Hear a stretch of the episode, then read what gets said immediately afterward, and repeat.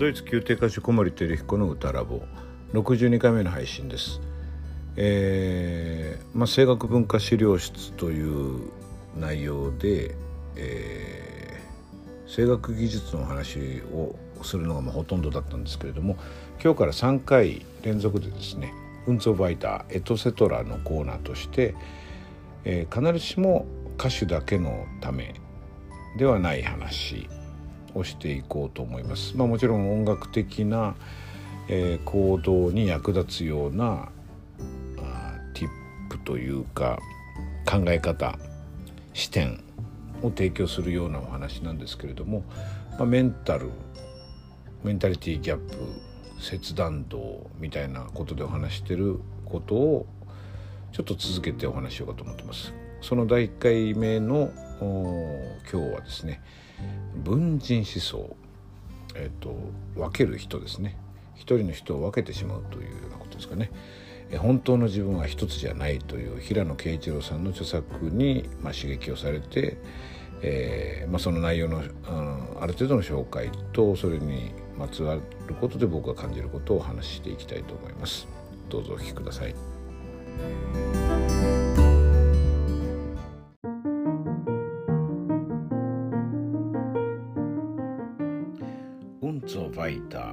エトセトラコーナーの今日のお話は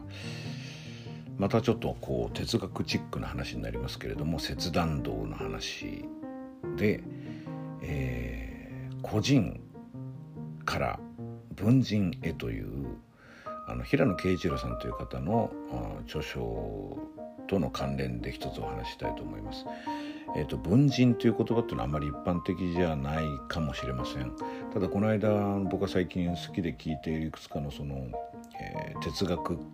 的なというのかなそういうそういう哲学関係のポッドキャストでも文人思想という言葉が出てきて普通に扱われていたのであこれは結構もう浸透してるのかななんて思ったりしました。えーと、平野啓一郎さんというのはご存知の方多いと思いますが若くしてですね大きな賞を取って小説家として非常に高名な方ですね。あのー、この方のこれいつ頃ですかね僕もあの人から教わってこの本を知ったのがもう、えー、8年前ぐらいになるんですけれども「えー、本当の自分は一つじゃない私とは何か個人から文人へ」というタイトルの本です平野啓一郎さん。その表紙にはですね恋愛職場家族人間関係に悩む全ての人へという言葉も見えますね講談社現代新書から出ています。まあ、あの僕この読書感想文を書きたいわけでもなくこの本の紹介をしたいとか平野啓一郎さんのこう意見を代弁するということではなくてですねこの本で平野さんのおっしゃることからあの、まあ、その自分なりにその演奏家としてのこの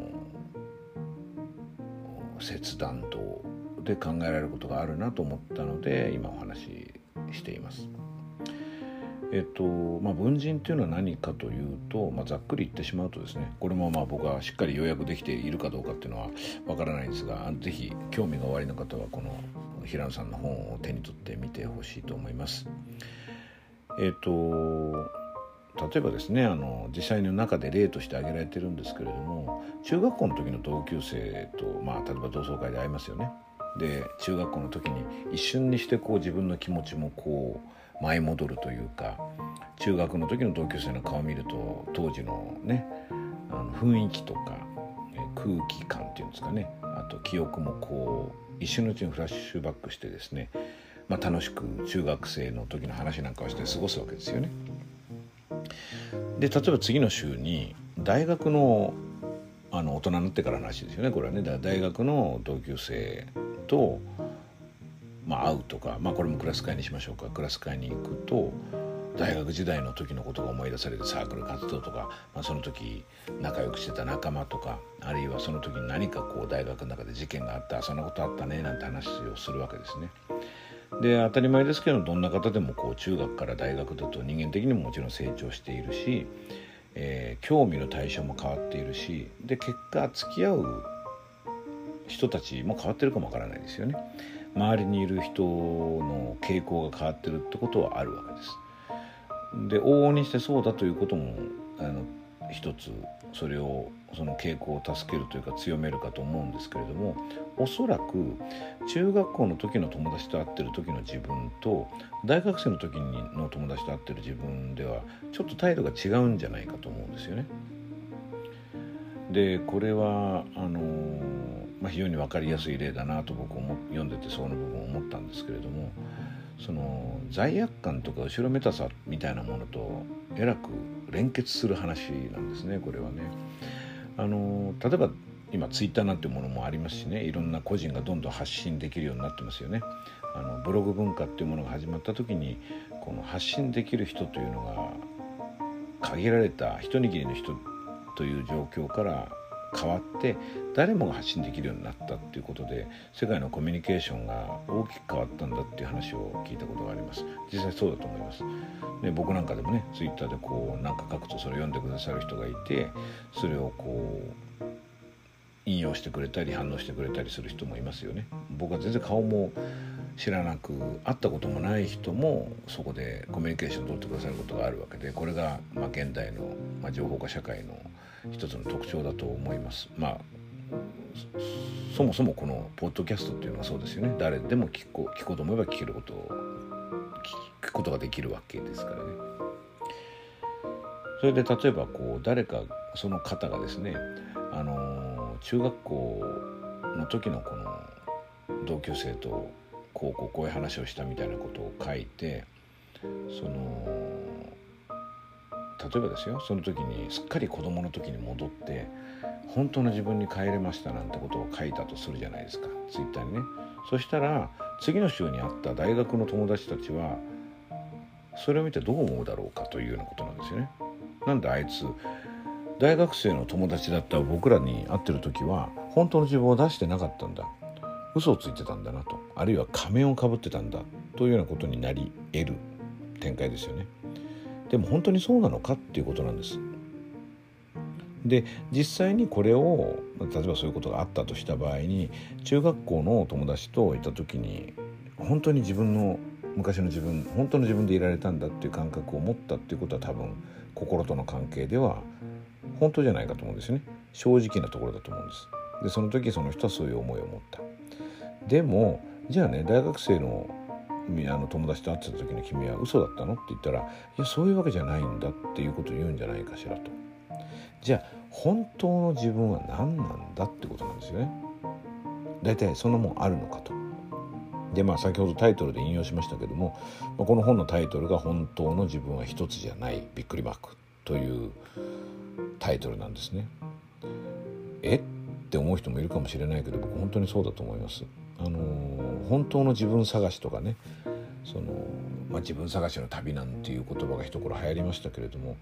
本当にそんなものあるっていうかまあありはするんでしょうけども一つなのかな。っていうのは非常に疑問があるというか一つじゃないっていうことに対して僕は割と確信があります。これを平野さんは指して文人と呼んでます。だから自分のある部分をま切り取ってというか分けてえー、中学校モードの自分は中学校のモード中学校モードの自分として本物だと正直だと。で大学生モードになった時にそれが嘘かというとそうではなくただ中学校モードの時の自分とは違う自分だということがやっぱり自分でも意識されるぐらい差があることがあるわけですよね。これを指して文人と呼んでいます。でこれはあの、まあ、平野さんも書いてるんですけれどもやっぱり人間がえーまあ、生存本能的っていうんですかね生きる上でこう不可避なこうリアクションというか自動的にそういう行動をとってしまっているんですね。使い分けようとして使い分けてる人もいるかもしれませんけれどもそれはむしろ少数派じゃないかと思います。なのでそういう文人中学生向けの文人大学生向けの文人あるいは人によっては例えば仕事場で見せる顔とあるいは何でしょうねアフターファイブで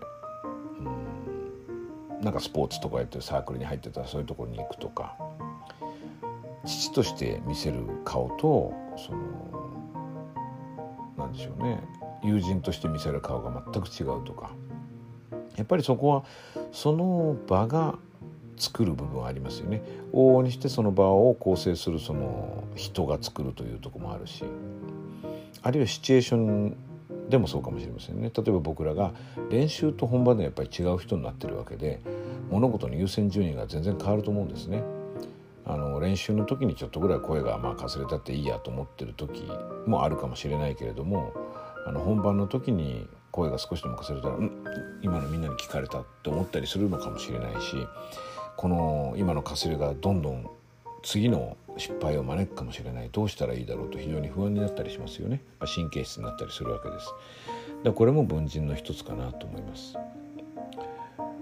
まあ、これをどのように生かすかっていうのは、まあ、人によって違うんだと思うんですけどもものすごく僕大事だなと思うのはここはさっきの話につながるんですけれども自分の中に違う文人がいるということを受け入れるのが大事じゃないかなということです。そこにまあ、ある種の居心地の悪さをね感じることはしょうがないですよねやっぱ一貫性を持ちたいと人間というのは願うことが多いのでまあ皆さんそうじゃないかもしれませんけども一貫性を持ちたいっていうことを願う人は非常に多いと思いますあの日本ではまあ政治家に対するこう批判なんかを見ててもですねブレるということがやっぱりよく報道で使われるワードですね。ブレたらいけないわけですね。つまり一貫性がないことは悪いことだという認識があると思います。で僕はこれ無理だと思うんですよね。あのアーノルド・シェーンベルクだったですかね。あの教師としてあの生徒に「昨日と言ってることが違います先生」っていうふうに糾弾された時に昨日の私と今日の私は別の人間だって言ってるのが正しいんですよね。これはまたね素晴らしい自己肯定があって初めてすっと言えることかもしれませんけども僕はこの方の言ってることは本当に真実だと思います。昨日は昨日の風が吹いたし今日は今日の風が吹いて明日はまた違うわけですよね。